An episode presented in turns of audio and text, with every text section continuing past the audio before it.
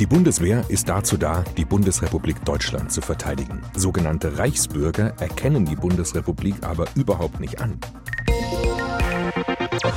Die Reichsbürger behaupten, den deutschen Staat und all seine Institutionen dürfte es überhaupt nicht so geben, die seien nicht legitim. Reichsbürger werden deshalb seit längerem auch schon vom Verfassungsschutz beobachtet.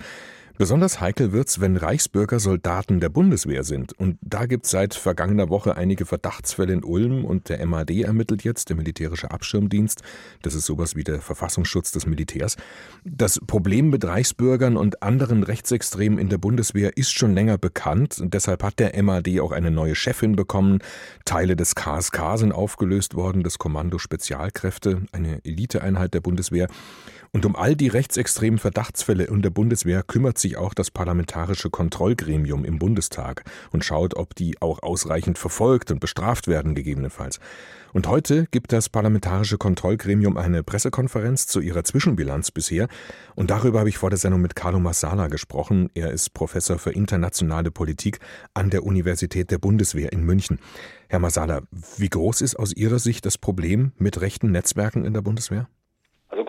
Relative Größe. Wir haben zu viel, aber jeder Einzelne ist zu viel. Es ist weiterhin so, und das muss man ganz einfach sagen, um das in, in Relation zu setzen, dass natürlich die Anzahl der Rechtsextremen in der Bundeswehr verglichen mit der Anzahl der Rechtsextremen in der deutschen Gesellschaft erheblich geringer ist. Nun soll das aber nicht dahingehend relativierend wirken, als äh, dass Bundeswehrangehörige, also vor allen Dingen Soldaten, nicht zivile Mitarbeiter, die sozusagen rechtsextrem sind, natürlich in der Bundeswehr an Waffen ausgebildet und trainiert werden und möglicherweise auch Zugang zu Munition und Sprengstoff haben. Von daher ist es ein sehr, sehr ernstzunehmendes Problem.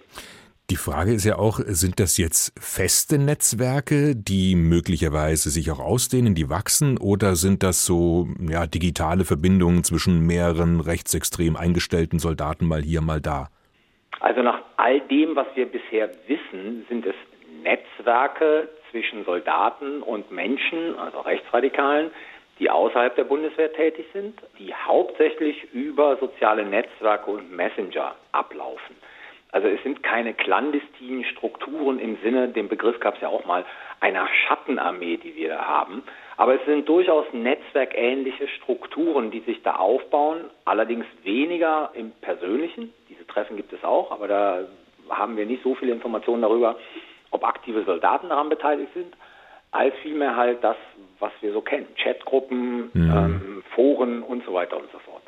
Weiß man eigentlich mehr darüber, ob jetzt Menschen mit einer rechtsradikalen Gesinnung zur Bundeswehr gehen oder ob es andersrum läuft, ob sie erst als Soldat sich in diese Richtung entwickeln? Also das soll ja Gegenstand einer Studie sein, die vom Zentrum für Militärgeschichte und sozialwissenschaftliche Forschung demnächst erstellt werden soll. Äh, man weiß dazu wenig drüber. Es sieht aber so aus, dass eine gewisse Radikalisierung in den Streitkräften erfolgt. Also es sieht nicht so aus, dass gestanden Rechtsradikale oder Menschen mit einem geschlossenen rechtsradikalen Weltbild in die Bundeswehr gehen, um dort bestimmte Funktionen auszuüben, sondern dass natürlich Menschen mit einer gewissen Prädisposition für solche Ideologien in die Bundeswehr eintreten, der Radikalisierungsprozess dann aber sozusagen in der Bundeswehr stattfindet.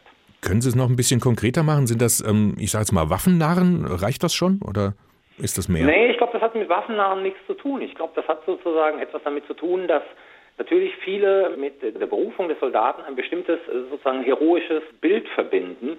Einer, der kämpft, einer, der töten kann, einer, der sozusagen hart ist. Und das spricht natürlich eine gewisse Klientel an. Auch Aber die autoritäre Struktur vom auch Militär? Die autoritäre Struktur äh, wird sicherlich eine Rolle spielen. Aber wie gesagt, das ist ja dann in dem Radikalisierungsprozess, spielt die autoritäre Struktur ja dann zum Beispiel keine Rolle, weil die wenden sich ja im Prinzip von allem ab, was das Prinzip der inneren Führung anbelangt. Und die sehen ja auch ihre eigenen Kommandeure auf der höheren Ebene ja eigentlich nur als Marionetten eines Staates an, den sie zutiefst verabscheuen. Jetzt ist ja in der Vergangenheit schon einiges passiert. Also Teile des KSK, des Kommando Spezialkräfte sind aufgelöst worden. Der militärische Abschirmdienst, der MAD, hat eine neue Chefin bekommen.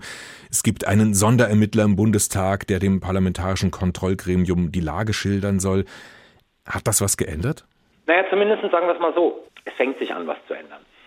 Also wenn Sie sich daran erinnern, dass im Zuge des Skandals beim KSK und der drohenden Auflösung des KSKs Die Ministerin hat ja das KSK im Prinzip bis äh, Oktober diesen Jahres auf eine Probezeit gestellt, um die sogenannte Mauer des Schweigens zu brechen. Es sind ja einige Skandale hochgekommen, von denen wir erfahren haben, weil Kommandosoldaten gesprochen haben. Die Chatgruppe, die letztens da in Ulm hochgekommen ist, die ist ja wohl hochgekommen, weil sozusagen aus der Bundeswehr heraus der militärische Abschirmdienst da informiert worden ist. Das heißt, wir sehen den Beginn einer Sensibilität in der Bundeswehr selber, solche Strukturen nicht zu ignorieren, sondern sie zu melden. Von daher kann man sagen, wir sehen sicherlich noch in einer kleinen Dimension, aber eine erhöhte Sensibilität der Truppe selber für diese Vorgänge in der Truppe.